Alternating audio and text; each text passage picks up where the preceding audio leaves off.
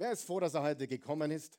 Wer ist dankbar, dass er aufgewacht ist und dass er äh, Sauerstoff in den Lungen hat und atmen kann? Meine Güte. Manchmal hat man Erlebnisse im Leben, da weiß man, jetzt war es knapp. Wer kennt solche Ereignisse? Ich hatte sowas diese Woche. Ich gehe nicht in die Details, aber diese Woche habe ich dem Tod so ziemlich genau in die Augen gestarrt. Gott hat mich bewahrt, Gott hat mich beschützt. Er hätte das nicht tun müssen, wäre auch nicht so wichtig für mich gewesen. Ich lebe mit Jesus in Ewigkeit. Aber vielleicht hätte der eine oder andere mich vermisst, meine Kinder sicher.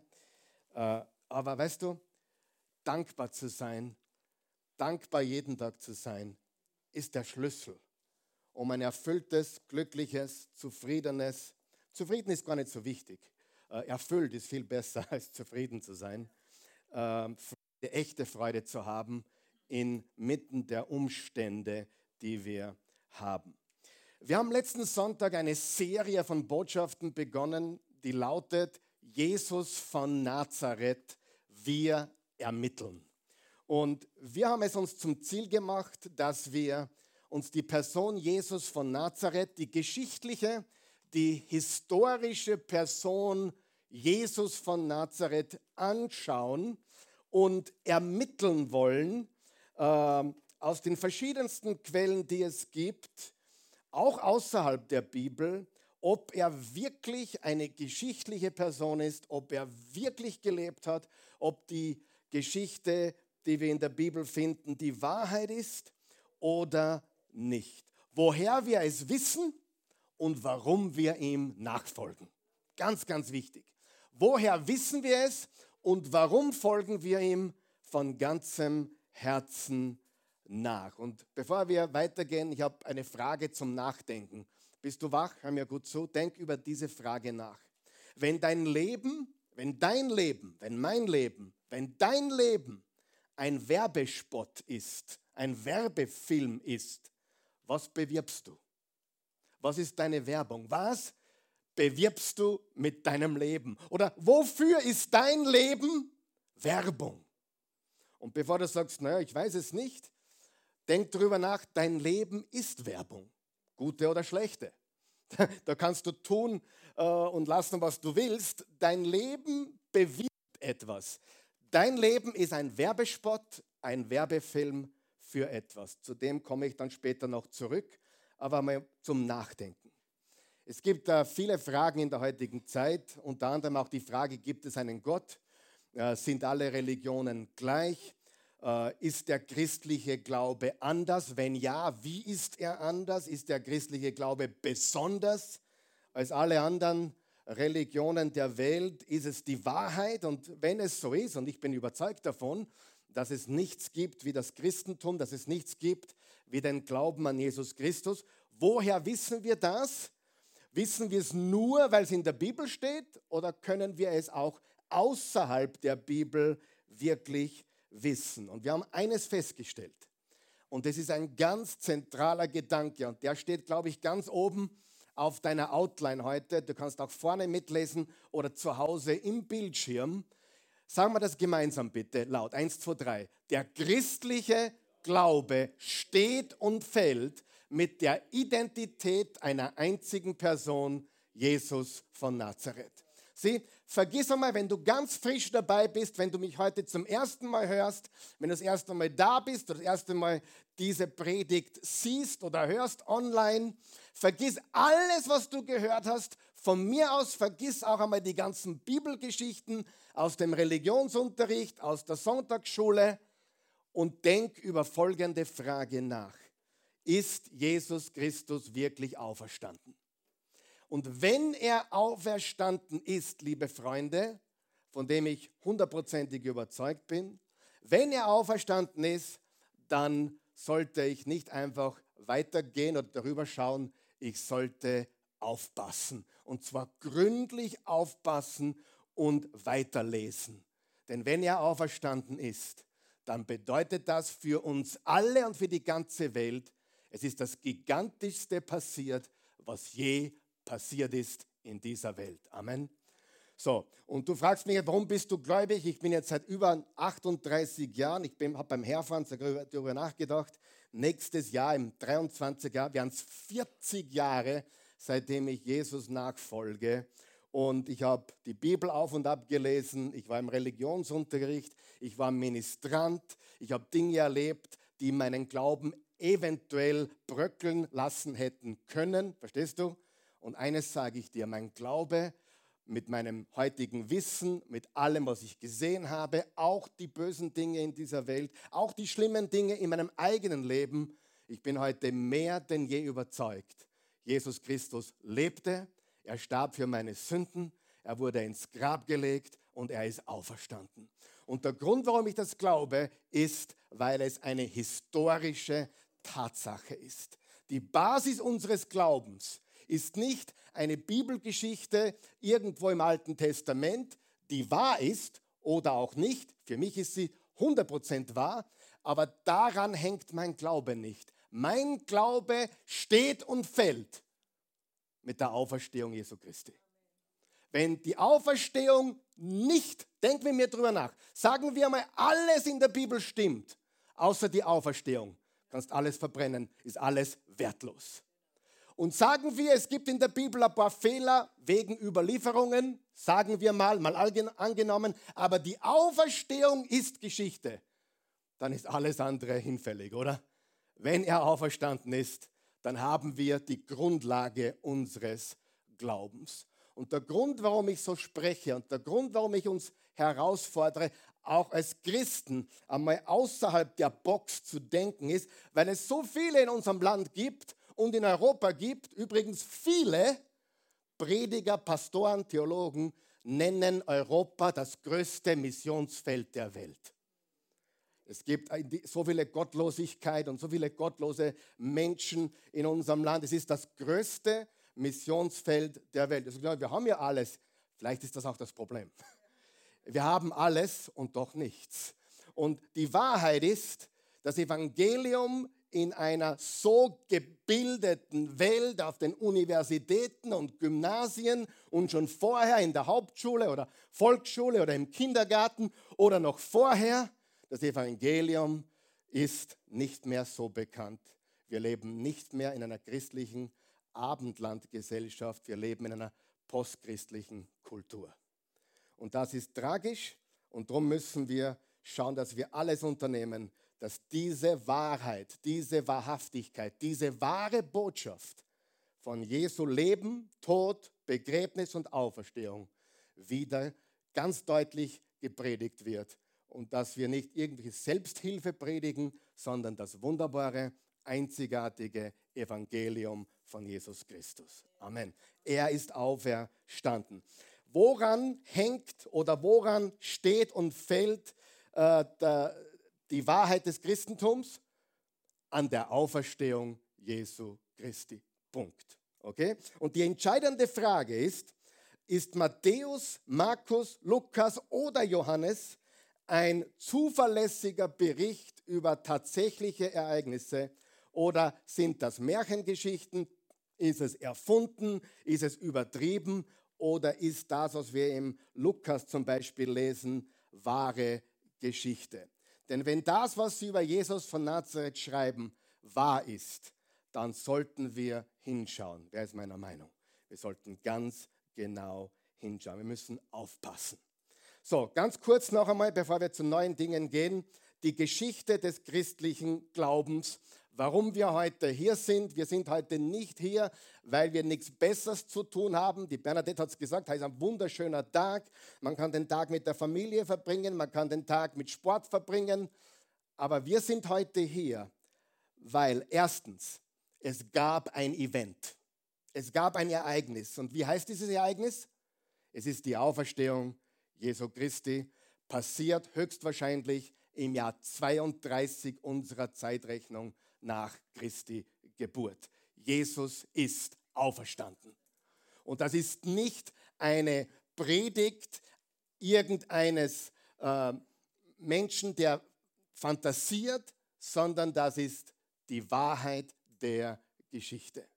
Es gibt kein besseres dokumentiertes Ereignis wie die Auferstehung von Jesus Christus. Unmittelbar danach, wenige Wochen später, entstand ein Movement. Eine Bewegung entstand sofort, nämlich noch in den folgenden Tagen haben die Jünger begonnen zu predigen. Spätestens am Pfingsttag, 50 Tage später, als Petrus, der feige Petrus, komplett verwandelt war durch die Kraft seines Herrn und Erlösers, durch den Auferstandenen, haben sich über 3000 Menschen zum Glauben an Jesus bekehrt, mit einer Predigt an einem Tag.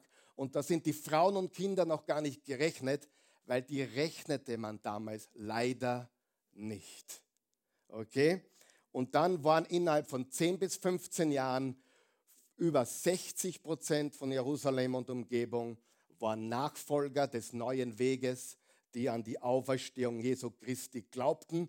Viele haben ihn gesehen, über 900 Menschen haben ihn gesehen nach der Auferstehung und sie haben bezeugt, wir wissen, was wir gesehen haben, wir wissen, was wir gehört haben. Er lebt, wir haben ihn gesehen, er ist auferstanden, da besteht kein Zweifel. Und du kannst heute nach Jerusalem gehen, du kannst das Grab Jesu besuchen, aber da ist kein Leichnam dort. Er ist auferstanden. Und danach, unmittelbar danach, hat man begonnen, die Ereignisse zu dokumentieren. Mit anderen Worten, man hat akribisch aufgeschrieben, was man gesehen hat. Die Augenzeugenberichte sind gigantisch. Und was wir heute im Neuen Testament haben, sind zum Großteil Augenzeugenberichte oder wie bei Lukas, jemand, der alle Augenzeugen kannte, alle interviewte, akribisch recherchierte und aufschrieb und dokumentierte. Es wurde dokumentiert, alles noch vor 70 nach Christus. Also noch innerhalb des ersten Jahrhunderts, noch vor der Zerstörung des Tempels. Okay? Das ist, was wir sehen hier. Das heißt, Jesus und seine Auferstehung ist ein, eine Realität. Und es wird uns berichtet von Augenzeugen. Und etwa 300 Jahre später wurde die erste Bibel, das erste Neue Testament zusammengestellt. Das heißt, wir haben ein Event, wir haben ein Movement und wir haben eine Dokumentation bis ins Detail, alles in einer Generation. Und dann war die Christenverfolgung so stark, bis Kaiser Konstantin und der hat dann finanziert, musst du dir vorstellen, das Reich, das römische Reich, was Jesus ans Kreuz genagelt hat, hat 300 Jahre später die ersten Bibeln finanziert. Halleluja! Das ist gigantisch. Und dann wurde eben das Christentum zur Staatsreligion was auch nicht optimal ist. Ich kann dir eines sagen, die Nachfolger Jesu sind intensivere Nachfolger Jesu unter Verfolgung. Sobald es eine Staatsreligion wird, wir wünschen uns immer, warum sind nicht alle christlich, warum sind unsere Politiker nicht alle christlich. Freunde, wenn wir nicht ein bisschen Verfolgung hätten, dann wäre es ja ganz außen geschehen. Wir haben es eh schon so bequem. Aber gehen Länder in der heutigen Zeit, wo es verboten ist, eine Bibel zu tragen, wo es verboten ist, Jesus nachzufolgen, dann bist du genau dort, wo die ersten 250 Jahre des Christentums die Christen waren. Sie mussten sich verstecken, Untergrund, Underground, aber sie überlebten. Und Diokletian hat versucht, alles auszurotten, was es an Dokumente gab, unter anderem auch das Lukasevangelium und die Apostelgeschichte. Es gelang ihm nicht, weil die Christen mutig waren, Jesus nachfolgten und nicht zurückschreckten. Sie standen auf dieser Wahrheit. Wir haben ihn gesehen, er ist auferstanden. Okay? Also Jesus und seine Auferstehung ist der Grund, warum wir eine Bibel haben. Und ich sage das ganz besonders noch einmal, weil es so wichtig ist. Viele von uns Christen nehmen die Bibel so selbstverständlich. Wir sagen, das ist Gottes Wort. Wenn, was haben die ersten Jünger gemeint, als sie gesagt haben, Gottes Wort? Sie haben entweder die Tora gemeint, das Alte Testament, oder wahrscheinlich haben sie die Worte Jesu gemeint. Er ist das lebendige Wort. Ich möchte euch kurz noch was vorlesen aus einem anderen Brief, das steht nicht auf der Outline und auch nicht eingeblendet. Dann habe ich noch wenige Minuten vor, vor Beginn des Gottesdienstes aufgeschrieben. Im 1. Johannes 1, Vers 1 steht, es war von Anfang an da. Wir haben es gehört und mit eigenen Augen gesehen. Wir haben es angeschaut, mit unseren Händen berührt. das Wort des Lebens. Frage, wer ist das Wort des Lebens? Jesus Christus. Und was behaupten diese Leute? Das ist jetzt Johannes, wieder ein anderer. Er sagt, hey, wir haben ihn gehört, wir haben ihn mit eigenen Augen gesehen, wir haben ihn angeschaut und unsere Hände haben ihn berührt und das nicht nur vor der Auferstehung, sondern nachher. Er lebt. Das ist nicht ein Einzelfall, der da was schreibt oder fantasiert. Liebe Freunde, auch wenn du Skeptiker bist, auch wenn du zweifelst, stell dir die ehrliche Frage, ist Ostern Eier und Hasen oder ist es ein auferstandener Sohn Gottes? Das musst du für dich ein für alle Mal klären. Und wenn das geklärt ist, dann glaubst du oder glaubst du nicht. Aber wenn er auferstanden ist, dann braucht, oh, was ist, wenn da ein Beistrich falsch überliefert wurde? Der Pfeif auf dem Beistrich, der falsch überliefert wurde, wenn er auferstanden ist, dann ist alles gegessen, oder? Wenn er auferstanden ist, kann ich sogar damit leben, dass ich manche Widersprüche in der Bibel, vermeintliche Widersprüche, die ich noch nicht verstehe, kann ich damit leben, weil ich weiß ja sowieso, wenn er auferstanden ist, ist das sowieso alles klar, weil er lebt. Und es gibt keinen, der sonst das getan hat. Keinen. Und das ist ja, ja, das ist eine Religion, wenn man es Religion bezeichnet. Ich glaube nicht, dass das Christen eine Religion ist. Aber wenn man es als Religion bezeichnet, gibt es keine zweite Religion wie das Christentum. Buddha lebte und starb und er liegt immer noch, wenn er nicht verwest ist, im Grab. Mohammed dasselbe. Alle Religionsgründer sind geboren, haben gelebt, übrigens mit Sünden, sind gestorben und zu ihren Gräbern wird heute gepilgert, weil dort Gebeine sind. Ja, Jesus Christus lebt. Ich wiederhole mich noch einmal. Ich würde es ganz klar, ich bin kein dummer, ich bin kein einfältiger Mann. Ich bin auch jemand, der skeptisch denkt, der intensiv denkt. Aber denk mit mir, wenn Jesus auferstanden ist, geschichtlich, historisch, gelebt hat, gestorben ist am Kreuz, ins Grab gelegt wurde als Toter und auferstanden ist. Und wenn das Geschichte ist, wie kann ich da drüber schauen? Unmöglich. Da brauche ich nicht die ganze Bibel kennen, ich brauche nicht auch mit jedem diskutieren über das, was so und so, ist doch alles nicht so wichtig. Wichtig ist, wir haben etwas, was noch nie jemand getan hat. Einen auferstandenen Herrn und Erlöser. Halleluja. Wir haben ihn gesehen. Wir haben ihn gehört, wir haben ihn angegriffen. Liebe Freunde, zwickt es mir, aber es ist die Wahrheit. Ja, es ist die Wahrheit und wenn du diese ersten Jünger gefragt hättest, okay, leugne das, sonst kreuzigen wir dich und wir kreuzigen dich nicht nur so wie den, deinen Meister, wir kreuzigen dich und drehen das Kreuz sogar um, lieber Petrus. Was hat Petrus gesagt? Go ahead, make my day. Ich kann nicht. Glaubt ihr nicht, dass wenigstens einer gesagt hätte, okay, ich leugne? Keiner hat geleugnet.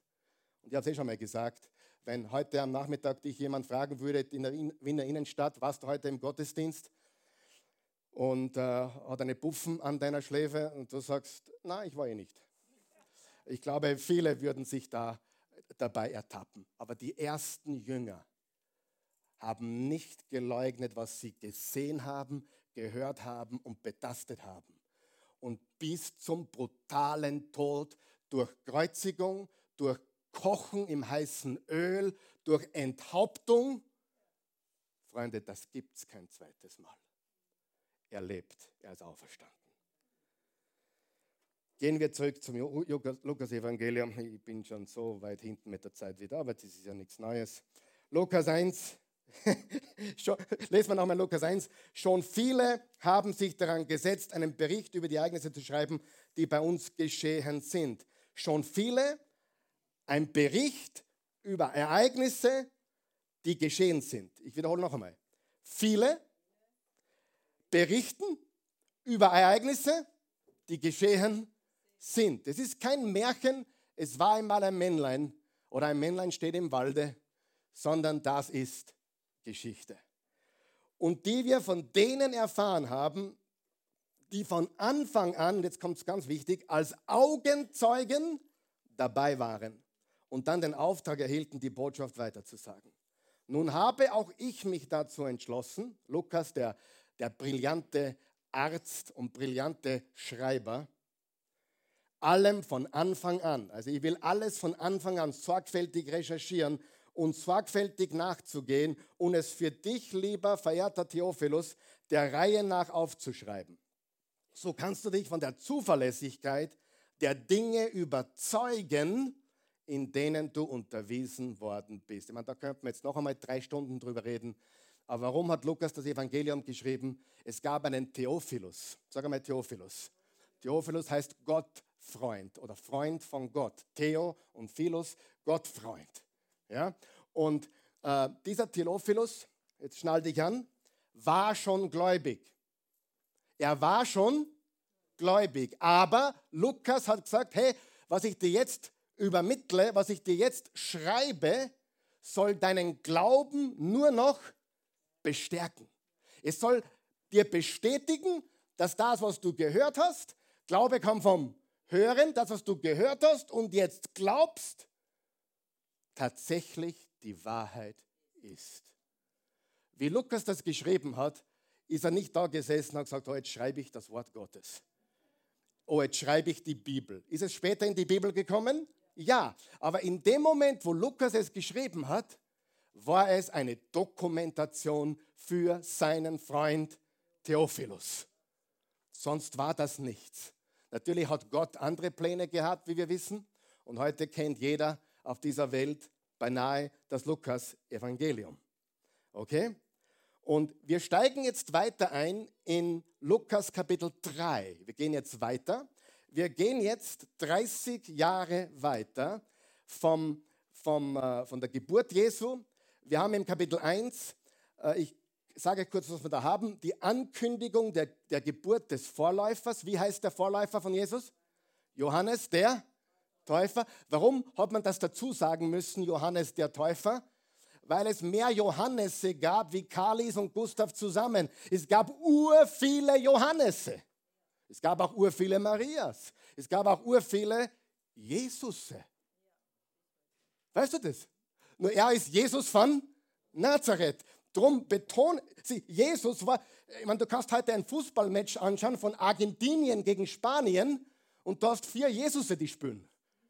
Der Jesus Gabriel und der Jesus Maria. Ja, schau mal Fußball. Ein Nacho haben sie auch dabei, Taco auch aber sie haben mindestens bei jeder Mannschaft einen Jesus dabei. Jesus ist ein Name, nämlich Josua und bedeutet Jahwe rettet. Gott ist unser Retter. Und warum sagt er da? Und warum sagen wir Jesus von Nazareth? Habt ihr gewusst, dass dieser Barabbas, der freigelassen wurde, der Verbrecher, hat auch geheißen Jesus Barabbas. Jesus von Nazareth haben es gekreuzigt und den Schwerverbrecher Jesus Barabbas haben es freigelassen weil die Juden das wollten.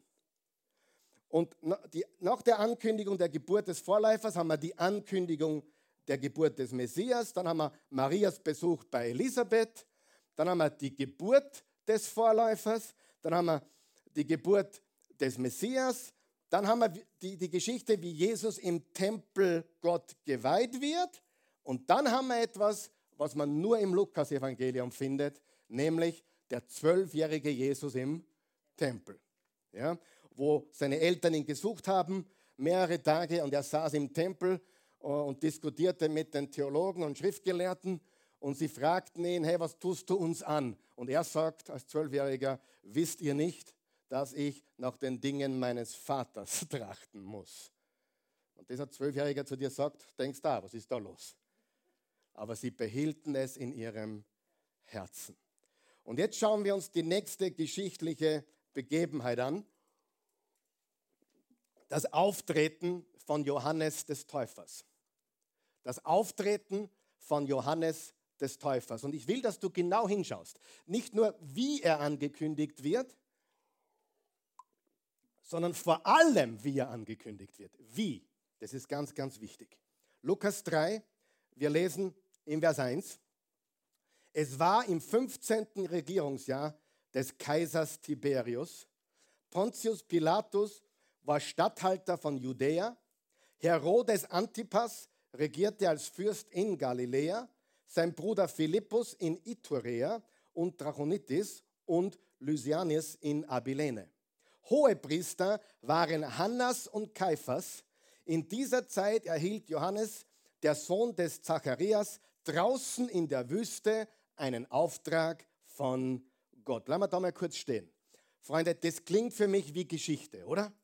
Ich meine, er sagt nicht während des römischen Reiches. Er sagt, es war im 15. Regierungsjahr des Kaisers Tiberius. Wann regierte der? 14 nach Christi bis 37 nach Christi. Dieser Tiberius war ein ganz böser und er lebte, er war Kaiser, als Johannes auftrat und als Jesus gekreuzigt wurde und Pontius Pilatus sein Handlanger war.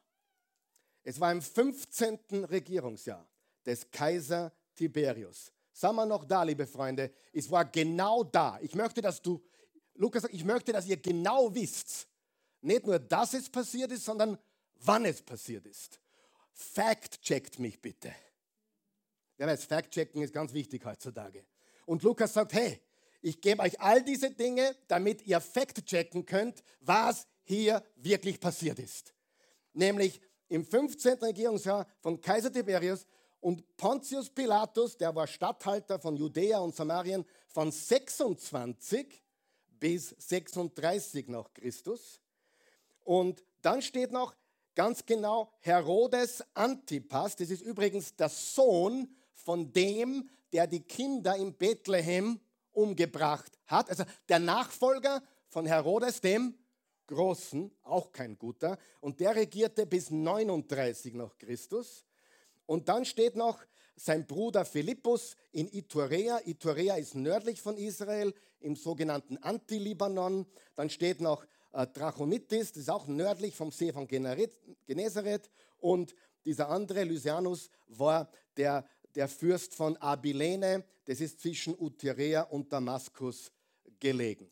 Also es ist gewaltig, welche Details uns Lukas hier gibt. Freunde, wenn man Fiktion schreibt, macht man das nicht. Freunde, hört, wenn man Fiktion schreibt, macht man das nicht. Man sagt nicht, es war genau an diesem, in diesem Zeitpunkt, wenn man etwas erfindet, dann schreibt man, es war einmal. Aber man sagt nicht, im 15. Jahr und der war dort an der Macht und der war da an der Macht und der war da an der Macht. Freunde, das sind historische Fakten. Ja, ganz, ganz wichtig. Bitte Fakten checkt mich.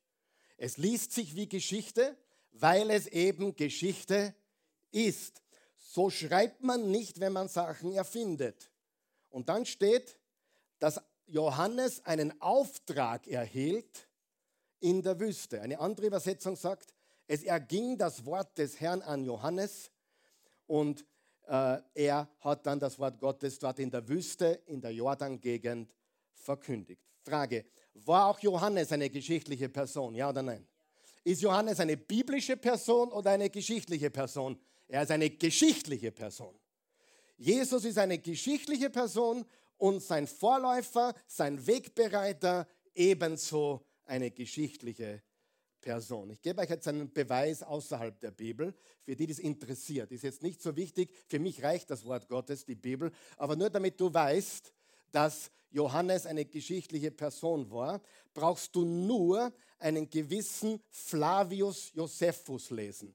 Flavius Josephus war ein römisch-jüdischer Historiker, der lebte von 37, also nach der Auferstehung Jesu, vier Jahre danach wurde er geboren und er lebte bis 100 nach Christus. 37 bis 100. Und er schrieb über Johannes den Täufer.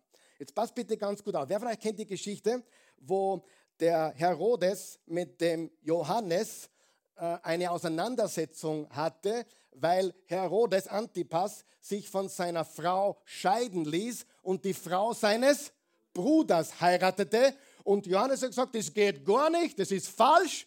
Und das hat ihm den Kopf gekostet. Wir wissen also auch, dass Johannes gestorben ist, hingerichtet von Herodes Antipas, ungefähr um 30 nach Christus. Okay?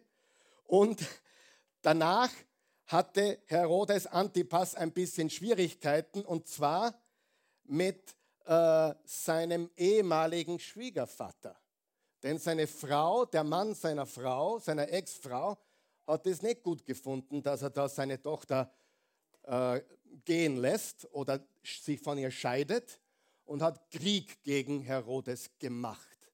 Also noch einmal, Johannes der Täufer wurde von Herodes geköpft und dann, ein paar Jahre später, hatte er eine riesige, riesige Schlacht gegen seinen Schwiegerpapa, der Papa von der Frau, von der er sich hat scheiden lassen. Und in diesem Kontext schreibt Josephus, pass gut auf. Da steht folgendes, und das ist ungefähr 90 nach Christus, eigentlich 93 nach Christus. Da schreibt Flavius Josephus folgendes. Einige der Juden dachten, dass die Vernichtung der Armee des Herodes von Gott kam. Die Vernichtung der Armee von Herodes kam von Gott und eine sehr gerechte Strafe für das war, was er Johannes, der Täufer genannt wurde, angetan hatte. Denn Herodes ließ ihn töten, obwohl er ein guter Mann war und die Juden aufgefordert hatte, sich um Tugend zu bemühen, sowohl um Gerechtigkeit zueinander als auch um Ehrfurcht vor Gott. Das hat Flavius Josephus, du kannst es googeln, du kannst das nachlesen, in seinen sogenannten jüdischen Altertümern geschrieben. Die jüdischen Altertümer äh, ist ein aus 20 Büchern bestehendes Werk des römisch-jüdischen Historikers Flavius Josephus aus dem Jahr 93 oder 94 nach Christus. Und darin schilderte Josephus die jüdische Geschichte, jetzt pass auf, in griechischer Sprache für ein nicht jüdisches römisches Lesepublikum. Also ein weltlicher, säkularer Historiker, der wahrscheinlich, soweit wir wissen, nicht also ein Jesus-Nachfolger war, aber auch über die Auferstehung berichtet. Und niemand denkt, dass er von Lukas abschreibt. Das ist Teil der jüdischen Geschichte. Freunde, Jesus ist Teil der jüdischen Geschichte und Josephus Flavius sagt, dass Johannes ein Teil der jüdischen Geschichte ist. Gehen wir weiter zu Vers 3. Daraufhin durchzog er die ganze Jordan-Gegend und predigte den Menschen, sie sollten zu Gott umkehren und sich als Zeichen dafür taufen lassen, damit sie Vergebung ihrer Sünden empfingen. Das ist ein großes Problem. Warum ist das ein großes Problem für die Juden? Das jüdische Volk hatte ein komplettes System dafür, wie man Vergebung der Sünden erhielt. Wie erhielt man Vergebung der Sünden im Judentum? Man ging zum Tempel und brachte Opfer.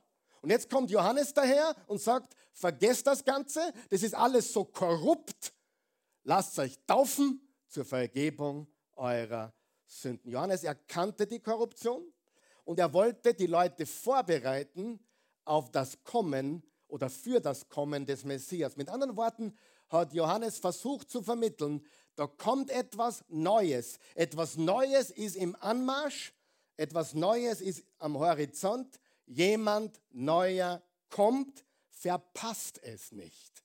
Sagen wir das gemeinsam. Verpasst es nicht. Er ist der Vorläufer, er ist der Wegbereiter und die Aufgabe von Johannes dem Täufer war, den Leuten, die Leute aufzurütteln und zu sagen, es kommt einer nach mir, verpasst ihn nicht. Aufrütteln und sagen, es kommt einer nach mir, der ist größer als ich, verpasst ihn nicht. Ihr braucht echten Glauben, sonst verpasst ihr es. Er war sehr direkt übrigens. Wenn du mit meiner Direktheit ein Problem hast, hättest du den Johannes nie ausgehalten. Nie im Leben. Nie im Leben. Karl Michael, du bist so direkt. Na, soll ich indirekt sein? Du bist so, du bist so klar. Na, soll ich unklar sein? Wenn man du sagst, ich bin lieblos, hätte ich ein Problem. Aber mit Klarheit und Deutlichkeit und Direktheit habe ich null Problem. Du? Wie viele Menschen kennst du in der heutigen Welt, die klar, direkt und deutlich sind? Wenige. Sind meistens nicht sehr beliebt. Hallo. Sind meistens nicht sehr beliebt, aber Du weißt, wo du dran bist, oder? Und meistens sind die direkten, klaren und deutlichen überzeugt von dem, was sie sagen. und die anderen gehen mit dem Wind und sie tanzen mit, ja, die nennen sich auch Politiker, ja, zum Beispiel. Verstehst du? Es ist ganz wichtig. Äh, ich kann es nur klar sagen, liebe Freunde. Ich kann nur direkt sein. Hoffentlich mit einem Lächeln, hoffentlich mit viel Liebe. Aber alles andere will ich nicht. Ich darf mal einen anderen Beruf suchen. Wenn ich, wenn ich davon abhängig wäre, dass du mich magst, dann werde ich auch Politiker werden. Ja? Und nicht einmal da gelingt es denen, oder? Wir müssen eines klar verstehen. Die Wahrheit muss in Klarheit, Deutlichkeit und Direktheit verkündigt werden. Die Leute müssen wissen, was gesagt wurde und was es für sie bedeutet. Und genau das hat Johannes getan. Er war sehr direkt. Lesen wir weiter, Vers 4. So steht es schon im Buch des Propheten Jesaja. Hört in der Wüste, ruft eine Stimme, bereitet den Weg für den Herrn, ebnet seine Pfade. Das ist übrigens ein Zitat aus Jesaja 40 und aus Malachi 3 in einen Satz zusammengefasst. Es kommt einer, bereitet den Weg für den Herrn, ebnet seine Pfade. Die Täler sollen aufgefüllt, die Berge und Hügel eingeebnet werden, krumme Wege sollen begradigt werden und holprige eben gemacht dann werden alle Menschen, wie viele Menschen? Alle Menschen das Heil sehen. Wie heißt das Heil? Jesus, das von Gott kommt. Lesen wir das nochmal. Dann werden alle Menschen das Heil sehen, das von Gott kommt. Also ganz deutlich, dass Johannes eine Erfüllung von Prophetie ist, die im Jesaja 40 und im Malachi 3 angekündigt wird. Jesaja schrieb 700 Jahre vor Christus und Malachi schrieb 400 Jahre vor Christus und beide sagen, es kommt einer als Wegbereiter für das Heil Gottes. Und dieses Heil Gottes hat einen Namen. Sein Name ist Jesus. Die Hoffnung hat einen Namen, die Liebe hat einen Namen, das Heil hat einen Namen und es ist Jesus Christus. Und äh, es, es, hat einen ganzen Tag gedauert. Man versteht das ja heute nicht. Dort, wo Johannes predigte in der Wüste, brauchte man zum Beispiel von Jerusalem fast einen ganzen Tag zu Fuß, um dorthin zu kommen. Und sie besuchten ihn dort. Und in einem Vers im, im Matthäus steht, ganz Judäa und Jerusalem ging zu ihm in die Wüste. Das ist ein bisschen übertrieben vielleicht, alle, alle wahrscheinlich nicht. Aber wenn das nur äh, eine eine Phrase ist, wo man sagt, hey, alle sind rausgekommen, wenn es nur 10% gewesen sind, dann waren das viele. In Vers 7 steht, die Menschen kamen in Scharen zu Johannes, um sich von ihm taufen zu lassen. Und er war so begeistert darüber, les weiter, doch, doch er sagte zu ihnen, ihr Schlangenbrot, wer hat euch eingeredet, dass ihr dem kommenden Zorngericht Gottes entgeht? Das sind taffe Worte. Aber er spricht sie so an, weil sie zwar äußerliche Erscheinung von Religiosität hatten, aber keinen wirklichen Glauben. Sie waren gefangen in Äußerlichkeiten, sie waren gefangen in Traditionen und sie waren gefangen in einem System ohne Beziehung zu Gott. Und was Johannes ihnen sagte, war, ihr müsst wirklich umkehren. Keine Spiele mehr. Und wenn ihr bereit sein wollt, da müsst ihr Frucht bringen. In Vers 8 steht, bringt die Früchte hervor, die beweisen, dass ihr eure Einstellung geändert habt, dass ihr umgekehrt seid. Und fangt nicht an zu denken, jetzt kommt was Interessantes, dass ihr doch Abraham zum Vater habt. Ich sage euch, Gott kann Abraham aus diesen Steinen hier Kinder erwecken. Siehst du, wie er ihre Ausreden antizipiert? Er weiß schon, ihr werdet jetzt sicher einwenden, wir sind Abrahams Kinder. Und was sagt er? Hey, Gott kann aus diesen Steinen Kinder für Abraham machen. Mit anderen Worten, er hat ihnen gesagt, hören und glauben alleine ist zu wenig. Wir müssen wirklich umkehren und Gott ganz vertrauen. Was ist der Unterschied zwischen Glauben und Vertrauen? Im Jakobusbrief steht, selbst Satan glaubt und geht zugrunde. Sieh, Satan weiß mehr wie alle Menschen auf der Welt, dass es Jesus gibt. Das Reich der Finsternis, der Antichrist, wie sie alle heißen, die falschen Propheten, alle wissen sie. Jesus ist die auferstandene Wahrheit in Person. Sie glauben kopfmäßig. Ich sage dir etwas, kopfmäßiges Glauben reicht nicht, mein Freund. Es reicht nicht. Sondern umkehren und ihm wirklich vertrauen. Wenn ich sagen würde, ich glaube, dass der Fallschirm mich halten würde, würde ich trotzdem nicht springen. Ich glaube zwar an den Fallschirm, aber mein Vertrauen reicht nicht aus. Amen. Der Unterschied zwischen Glauben und Vertrauen ist ganz wichtig. Vertrauen heißt, sich vollkommen einzulassen, nicht mehr meine Güte, sondern dein Werk am Kreuz. Nicht mehr, was ich tue, sondern was du getan hast. Und so viele Christen sagen, ich bin so ein guter, na, du bist kein guter Mensch. Oh, ich glaube an die Güte im Menschen. Viel Glück dabei. Die Bibel sagt, wir sind alle verdorben. Und wenn du das nicht weißt über dich selber, kennst dich nicht.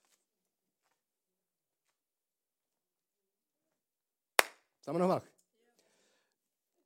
Die Religionen lehren, der Mensch ist im Grunde genommen gut. Man muss nur das Gute aus ihm herausholen. Das Christentum lehrt, wir sind alle verdorben. Wir sind alle Sünder. Es gibt keinen Guten, keinen Gerechten, auch nicht einen, nicht einmal der Papst und die Mutter Teresa. Alle brauchen sie einen Erlöser. Und die Wahrheit des Christentums, und das ist wiederum so konträr zu allen Religionen, zu allen. Ich habe mit Moslems gesprochen. Wenn ich gut genug bin, habe ich vielleicht eine Chance im Paradies, ohne es auch wirklich zu wissen. Ich weiß von vornherein, ich habe keine Chance am Himmel außer durch das, was er getan hat. Er ist mein Erlöser. Freunde, wenn du das Christentum ehrlich, aufrichtig anschaust und ermittelst, kannst du nie, niemals auf die Idee kommen, alle Religionen sind gleich. Alle Religionen sind gleich, nämlich der Versuch des Menschen zu Gott zu kommen. Das Christentum ist genau umgekehrt. Gott kam zu uns mit ausgestreckter Arm. Kommt her zu mir, die ihr mühselig und beladen seid. Kommt her zu mir, ich gebe euch ein neues Leben. Ich wasche euch weiß wie Schnee. Ich kleide euch mit Kleidern der Gerechtigkeit. Da ist nichts, aber auch nichts so wie in jeder Religion. Und trotzdem haben es so viele Christen geschafft, eine Religion aus unserem Glauben zu machen. Also es geht nicht um Äußerlichkeiten, ihr braucht eine echte Beziehung. Das waren alles religiöse Leute, die zu Johannes kamen. Nicht alles, aber diese Gruppe jetzt, die Pharisäer und Schriftgelehrten. Äh, ihr braucht eine Beziehung. Und eine Beziehung wird sich in eurem Leben zeigen. Es wird sich in eurem Leben zeigen durch euer Erbarmen, durch eure Liebe. Hey, wenn du seine Liebe erkennst und sein Erbarmen kennengelernt hast, willst du das nicht weitergeben, weiterreichen? Selbstverständlich. Was bedeutet das für uns heute, liebe Freunde? So viele Christen. Darf ich ein bisschen schimpfen? Nein, ich schimpfe nicht. Ja, ich bin eh christlich aufgewachsen. Ah, mein Großvater war Pastor. Ich fragte wirklich jemanden, bist du, bist du Christ? Sagte, ja, mein Großvater war Pastor. Das war nicht meine Frage. Meine Frage war nicht, ob du in der Pfingstkirche aufgewachsen bist oder in der katholischen Kirche oder sonst irgendwo. Meine Frage war, bist du Christ? Glaubst du an Jesus Christus? Naja, ich war Ministrant. Auch das habe ich nicht gefragt. Damit ist auf unser Leben heute umlegen. Oh, ihr sagt, wir gehören zu Abraham, wir sind Abrahams Kinder. Heute nicht böse sein, aber alle Menschen, die ich vom Balkan gelernt, kennengelernt habe, übrigens, ich liebe den Balkan, also alles, was mit Ex-Jugoslawien und Albanien und äh, ich glaube, die Rumänen zählen sich nicht dazu, drum, Entschuldigung, ja, äh, aber mich hat, mich hat man aufgeklärt. Aber was die alle gemeinsam haben, vor allem in, im, im ehemaligen Jugoslawien, ist dieser orthodoxe christliche Glaube, der sich in Bilder und Ketten zeigt. Amen. Wisst ihr, was ich meine? Die im Auto hängen oder sogar in der Windschutzscheiben. Also ich habe hab eigentlich noch nie mit jemandem von, von dort geredet, die nicht irgendeinen Bezug hatten zu irgendeinem religiösen Relikt. Stimmt's? Und, und wenn man sie fragt, ob sie Christen sind, ja, wir, meine Familie hat den heiligen Nikolaus als Patron. Das war nicht meine Frage. Der heilige Nikolaus ist nicht dein Retter. Er ist nicht dein Erlöser, er ist nicht für dich gestorben. Und er kann auch nichts tun, damit du in den Himmel kommst. Alles, was getan wurde, damit du in den Himmel kommen kannst, hat Jesus getan und du musst dich voll auf ihn einlassen und ihm vertrauen. Aber ich habe mein Leben Jesus übergeben. Was das Johannes sagen würde? Das ist nett und schön. Aber wo sind deine Früchte? Wo kann man erkennen, dass du Jesus nachfolgst? Sieht man es in deiner Ehe? Sieht man es in deinem Umgang mit deinem Mann, deiner Frau, mit deinen Kindern, mit Menschen im Allgemeinen? Sieht man in deinem Leben, dass du zu Jesus gehörst, ja oder nein? Was war meine erste Frage heute? Wenn dein Leben ein Werbefilm wäre, was bewirbst du? Wenn du an die Bernadette denkst, was denkst du? Was bewirbt sie? Ich glaube, da braucht man nicht raten, oder? Das ist so offensichtlich, wie ja, das Schönbrunn im 12. Bezirk ist. Und ich hoffe, das ist bei dir und bei mir auch so, dass man sieht, das ist eine Jesus-Nachfolgerin, ein Jesus-Nachfolger. An den Früchten werdet ihr sie erkennen. Und dann diskutieren Menschen mit mir über den Heiligen Geist. Der Karl Michael predigt nicht über den Heiligen Geist. Wer weiß, was am Pfingsttag passiert ist? Der Heilige Geist ist ausgegossen worden. Was hat Petrus gepredigt? Er hat nicht über den Heiligen Geist gepredigt, er hat die Auferstehung gepredigt in der Kraft des Heiligen Geistes. Der große Fehler ist, was viele Christen machen, ist, sie verwechseln die Gaben des Geistes mit der Frucht des Geistes. Und die Frucht des Geistes zeigt, ob der Geist Gottes dirigiert oder nicht. Dein Leben, deine Selbstbeherrschung, deine Güte, deine Freude, dein Frieden, deine Leidenschaft, deine, deine Liebe für Menschen und für Gott. Nicht, wie hoch du die Hände beim Worship aufhebst oder wie viel du weinst oder ob es dich beitelt beim Singen. Das ist alles nicht der Heilige Geist. Der Heilige Geist in deinem Leben bringt Früchte. Jetzt kannst du klatschen, weil das ist die Wahrheit, wirklich. Das ist wirklich die Wahrheit.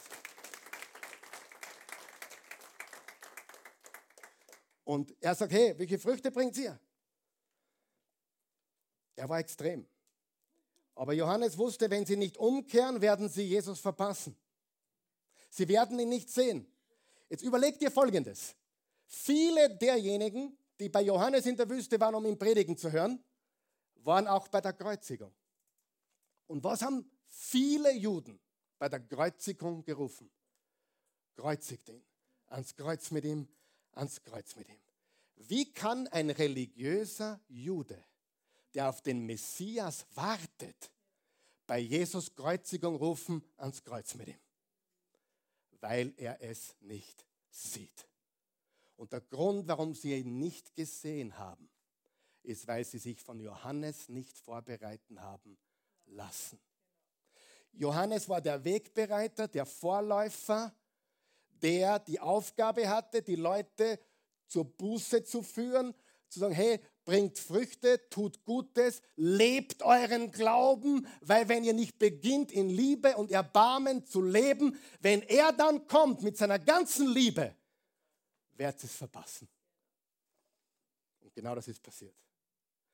Darf ich dir was sagen? Religiöse Menschen verpassen Jesus. Religiöse Menschen verpassen Jesus. Ihr Gott sind die Traditionen und ihr Gott sind die Äußerlichkeiten und wie schaue ich drein und wie bin ich gekleidet und wie und so weiter. Die Wahrheit ist, die Früchte sind entscheidend. Und stört dich so ein Prediger? Stört dich so ein Prediger wie Johannes? Wenn dich so ein Prediger stört, wühlt dich das auf, wenn du das hörst? Schlangenbrut, Otterngezücht? bringt Früchte hervor, sonst kommt die Axt. Oder bist du dankbar, dass du es hören darfst und kehrst du um? Neulich sagte jemand zu mir, ich habe mit jemandem gesprochen, habe gesagt, du, ich habe Bedenken bei, bei den Botschaften, die du anhörst, bei, dieser, bei diesem Prediger, den du anhörst. Ich habe wirklich Bedenken. Das sind ein paar Sachen, die sind meiner Meinung nach theologisch nicht sauber. Weißt du, was die Antwort war? Das ist mir nicht so wichtig. Im Moment brauche ich Ermutigung und Trost. habe ich gesagt, Ermutigung und Trost kriegst du auch in der Esoterik und im New Age Movement. Geh zum nächsten Seminar, hupf auf die Tisch, dann wirst du ermutigt, aber dann fällst du noch tiefer, als du vorher warst. Wir brauchen Wahrheit. Wahrheit tut weh. Wahrheit tut weh. Wahrheit tut weh, es muss deutlich, klar und direkt sein, sonst kapieren sie es nicht. Und er sagt ihnen ganz deutlich, was er denkt.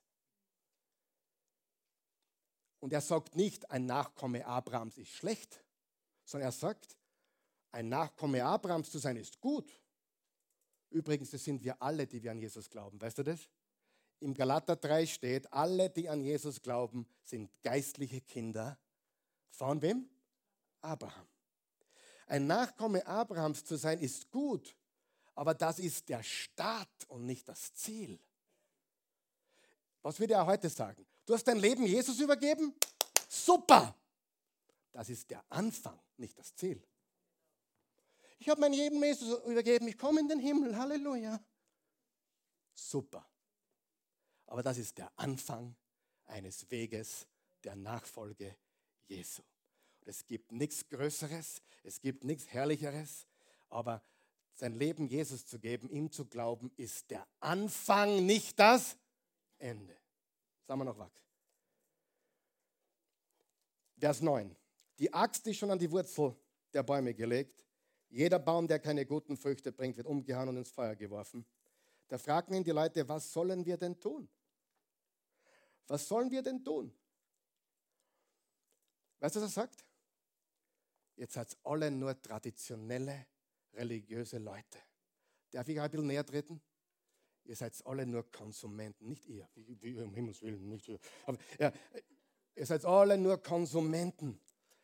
Und weißt du, wie du erkennst, ob du Konsument bist oder nicht? Nicht, ob du nur drin, wir, es müssen ja Leute da sitzen, das ist ja keine Frage. Aber das ist nicht, warum du ein Konsument bist. Ein Konsument bist du dann, wenn du das Christentum, wenn du die Kirche, wenn du die Gemeinde, wenn du den Glauben nur zum persönlichen Vorteil besuchst. Und meine Güte, ich sage dir jetzt was, ich bin jetzt fast 40 Jahre dabei. Und was ich sehe in der heutigen Zeit ist unfassbar. Ah, die Musik dort gefällt mir nicht mehr so. Und, und ich weiß, dass die Predigt, die Predigt hat mir heute nicht so gut gefallen. Ich schaue mich mal um. Und weißt du, was ich dir sage? Das ist unglaublich. Wir sind nicht Jesus-Nachfolger zum persönlichen Vorteil. Da kannst ein Seminar besuchen. Ich bin bei den Seminaren sehr hart mittlerweile. Ich war 25 Jahre in dieser Branche tätig. Ich habe Abstand davon genommen. Die Seminar- und Persönlichkeitsentwicklungsbranche ist übersättigt. Die Leute haben genug davon, auf die Tische zu springen und Chaka Chaka zu machen. Die Menschen haben die Nase voll von ich, mich, meiner, mir, wir, vier. Das suchen sie, aber sie merken ganz genau, das ist eine Einbahnstraße ins Nirgendwo. Hm? Die Wahrheit ist, wir brauchen echten Glauben. Und echter Glaube ist nicht Konsumentenchristentum. Nur konsumieren, nur zum persönlichen Vorteil, das ist die größte Gefahrenzone deines Glaubens. Und ich bin jetzt so mutig, dass ich sage, dein Glaube wird sterben, wenn du dir ständig fragst, was habe ich denn davon, wenn ich da hingehe? Dein Glaube wird sterben. Oder die waren nicht mehr so dankbar in letzter Zeit, wo ich gedient habe. Dein Glaube wird sterben. Weißt du, ich kenne, wenn ich zu Bernadette Danke sage, was sie sagt, Danke dir, Gott sei Dank, dass ich, man, passt ja, wenn ich der 100 Jahre nicht dankbar sagt, lacht sie immer so so. Verstehst du? Das Problem ist, dass wir erwarten, dass Gott was für uns tut. Aber wir sind da, um Jesus nachzufolgen. Und das ist das Beste und Schönste, was es gibt und produziert die größte Freude, die du dir vorstellen kannst. Was sollen wir tun, sagt er, sagen sie. Und dann im Vers 11 steht, wer zwei Hemden hat, soll dem eins geben, der keins hat. Wer zu essen hat, soll es mit dem teilen, der nichts hat. Teilen, geben, ja. Das kann man ja überall tun, da braucht man ja nicht religiös sein, richtig? Was ist Gott wirklich wichtig? Menschen. Und Johannes sagt, ich will euch vorbereiten, denn wenn der kommt, den ich ankündige, der wird alles geben. Der wird sein Leben geben. Und wenn ihr nicht lernt zu geben, dann werdet ihr ihn verpassen. Dann geht es weiter. Also mit anderen Worten, wenn da Not ist, begegne ihr. Vers 12, auch Zolleinnehmer wollten sich taufen lassen. Rabbi fragten sie, und was sollen wir tun? Die Zolleinnehmer waren die gigantischsten. Äh, in der Bibel steht immer wieder, Jesus hatte mit Sündern und Zolleinnehmern zu tun. Mit anderen Worten, du hast die Sünder und darüber gibt es noch eine Stufe, die Zolleinnehmer. Eine eigene Kategorie. Fordert nicht mehr, als euch zusteht, erwiderte Johannes. Hört auf, die Leute auszubeuten. Und in Vers 14, und wir, wir fragten einige Soldaten, das Röm, äh, was sollen wir tun? Beraubt und erpresst niemand, war seine Antwort. Gebt euch mit eurem Sold zufrieden. Und das waren keine römischen Soldaten, das waren angeheuerte Soldaten von rundherum, die nur darauf aus waren, sich zu bereichern und das römische Reich durchzusetzen und was selbst für sich einzustreifen. Nutzt die Leute nicht aus. Warum ist das so wichtig? Weil es kommt einer, der wird sein Leben niederlegen. Und wenn ihr nicht aufhört, wie ihr lebt, dann werdet ihr ihn verpassen. Frage, kann es sein, dass heute Christen leben, die aber nicht wirklich Jesus nachfolgen und sie werden nicht erkennen, wenn Jesus wiederkommt? Kann das sein? Ob sie jetzt in den Himmel kommen oder nicht, das, das, das frage ich gar nicht. Darum geht es mir jetzt nicht. Aber die Frage ist, kann man so mit sich und seinem Leben beschäftigt sein, dass wenn Jesus auftauchen würde, du würdest ihn gar nicht erkennen. Und genau das ist, was Johannes sagen will. Ich bereite euch vor auf den, der kommt, kehrt um, produziert Früchte, seid nicht nur Konsumenten, denkt nicht nur an euch selbst, bringt euch ein, tut was mit eurem Leben, gebt, teilt und folgt mir nach. Und wenn er dann kommt, werdet ihr ihn erkennen.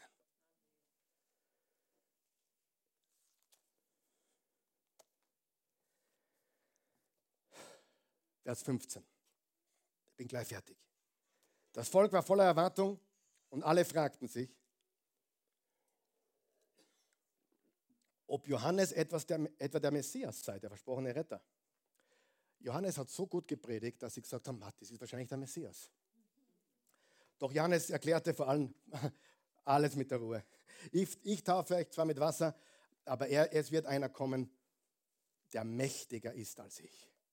Ich bin nicht einmal gut genug, mich zu bücken und ihm die Riemen seiner Sandalen zu lösen. Er wird euch mit dem Heiligen Geist und mit Feuer taufen. Er hat die Wurfschaufel in der Hand, um die Spreu vom Weizen zu trennen. Den Weizen wird er in die Scheune bringen, die Spreu aber wird er mit einem Feuer verbrennen, das nie mehr ausgehen wird.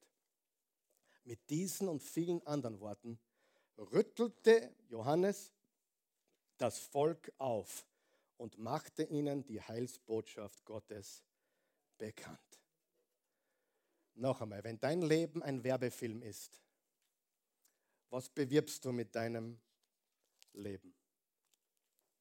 Für welche Form des Glaubens ist dein Leben ein Werbefilm? Jesus nachfolgen ist nicht immer bequem. Jesus nachfolgen kostet. So wie der gute Samariter, man muss sich schmutzig machen. Man muss seine Kreditkarte hinterlegen, um alles zu begleichen, was in der Herberge anfallen wird. Jesus nachfolgen macht schmutzig. Es verlangt einem ein Opfer ab, ja oder nein? Und jetzt sage ich was ganz, sage ich was ganz Brutales. Ich hoffe, ihr könnt es alles vertragen. Ich wiederhole noch einmal. Jesus nachfolgen ist nicht bequem. Jesus nachfolgen kostet. Jesus nachfolgen muss man sich schmutzig machen. Jesus nachfolgen verlangt einem Opfer ab. Und wenn das nicht der Fall ist, dann hast du die falsche Version von Glauben. Du hast die falsche Version vom Glauben. Nur die andere Seite dieses echten Glaubens ist, Jesus nachfolgen, es ist lebensverändernd. Jesus nachfolgen, es produziert eine unaussprechliche Freude. Freude, ich hätte mit meinem Leben viel tun können. Wirklich. Zu mir kommen immer noch Karl, Karl Michael. Es ist so schade, sagen sie. Es ist so schade, dass du nicht mehr auf Seminaren redest und dass du nicht mehr Persönlichkeitsentwicklung machst und dass du nicht mehr Motivation. Es ist so schade, sage ich. Nein, es ist so wunderbar. Ich will nur noch predigen, koste es, was es wolle.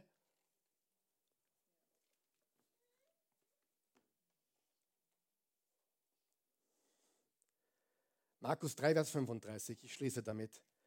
Wer den Willen Gottes tut, der ist mein Bruder und meine Schwester. Wer will sein Bruder und seine Schwester sein? Der den Willen Gottes tut, ist mein Bruder und meine Schwester. Ist das nicht schöner als alles andere? Ist das nicht größer als alles andere? Ich bin ein Bruder, ich bin eine Schwester des Herrn. Ich brauche sonst nichts. Das ist alles, was ich will. Halleluja. Lass uns aufstehen. Vater im Himmel, wir loben dich und preisen dich. Wir danken dir für deine unendliche Güte und Gnade. Wir lieben dich, Jesus. Wenn du mit dem, was ich jetzt bete, in Übereinstimmung bist, einfach still, wo du bist nicke dazu. Sag, ja, ja, das ist es. Wenn nicht, ist auch okay. Aber ich bete jetzt Gebete, die für einen Jesus-Nachfolger richtig sind. Herr Jesus, wir loben dich, wir preisen dich, erheben dich und danken dir. Dich zu haben ist besser als alle Schätze dieser Welt. Alles zu haben und dich nicht ist der größte Verlust. Wir danken dir für diesen Tag, wir danken dir für dein Wort, wir danken dir für die Wahrheit. Was für ein Privileg es ist, Jesus nachzufolgen. Was für eine Freude es produziert. Was für eine unaussprechliche Freude. Herr, wir wollen deinen Willen tun. Wir wollen tun, was du uns sagst. Wir wollen solche Menschen sein, die dich rühmen und verherrlichen, die deinen Namen preisen. Nicht nur mit unseren Worten, nicht mit nicht nur in unserem Herzen, sondern ganz offensichtlich. Wir wollen Licht der Welt sein und Salz der Erde. Wir sind bereit zu tun, was notwendig ist, um dir, Jesus, nachzufolgen. Wir wissen, es kostet, aber das, was wir davon haben, was, was du uns, wie reichlich du uns beschenkst, ist nicht damit zu vergleichen. Wenn du hier bist heute Morgen ich möchte zwei Einladungen machen. Erstens zwei für die, die noch nie an Jesus Christus geglaubt haben. Ich habe es letzten Sonntag gesagt, ich sage es heute noch einmal. Wenn du sagst, nein, das will ich nicht, weil das bedeutet, es, ich müsste mein Leben ändern, es ist unbequem, nicht komfortabel, ich verstehe dich. Absolut. Du hast recht. Du hast absolut recht. Jesus zu vertrauen und zu beginnen, Jesus nachzufolgen, ist ein neuer Weg. Es werden sich Gewohnheiten ändern, es wird sich dein Leben ändern, es wird sich dein, es wird sich dein Sonntag auch verändern, logischerweise. Jesus nachzufolgen verändert was, oder? Und wenn du sagst, na, diesen Preis bin ich nicht bereit zu bezahlen, mir ist der Sonntag heilig, mir sind andere Dinge heilig, mir ist die Familie heilig, übrigens, die Familie ist mir sehr, sehr wichtig, aber heilig ist nur einer, das ist Gott. Die Familie ist dir nicht heilig. Gott muss dir heilig sein und die Familie ist ein Geschenk Gottes. Die Kinder kehren nicht einmal dir. sie sind dir geschenkt. Sie sind dir nicht einmal geschenkt, sie sind dir geliehen. Sie sind Gottes Kinder. Jesus nachzufolgen kostet. Und wenn du sagst, na, ja, ich weiß, ich will das nicht, es ist mir nicht komfortabel genug. Absolut verstanden. Ich habe sogar Respekt für Ehrlichkeit. Ehrlich, ich habe Respekt für Ehrlichkeit. Aber wenn du sagst, na, ich glaube nicht, weil da ist nichts dran, dann liegst du vollkommen falsch. An dieser Geschichte ist alles dran. Es ist geschichtliche Tatsache. Jesus lebte, starb für deine und meine Sünden, wurde ins Grab gelegt und ist aufgestanden. Es ist geschichtliche Realität. Und wenn du sagst, nein, ich glaube es immer noch nicht, dann solltest du dringend dem auf den Grund gehen, was du heute gehört hast. Denn du liegst falsch. Wenn du bereit bist, ihn einzuladen, als ersten Schritt ein Christ zu werden, ein Kind Gottes zu werden, er befreit dich von aller Schuld, er macht dich neu. Es ist wunderbar, dann bete mit uns dieses Gebet. Vater im Himmel, ich komme zu dir, wie ich bin. Ich bin ein Sünder. Ich bin nicht gut. Du bist gut. Komm in mein Leben. Verzeih mir alle meine Sünden. Mach mich nagelneu. Mach mich vollkommen durch dein Werk in meinem Herzen. Jesus, ich bekenne dich. Du bist mein Herr. Du bist mein Erlöser. Ich gehöre dir. In Jesu Namen. Amen.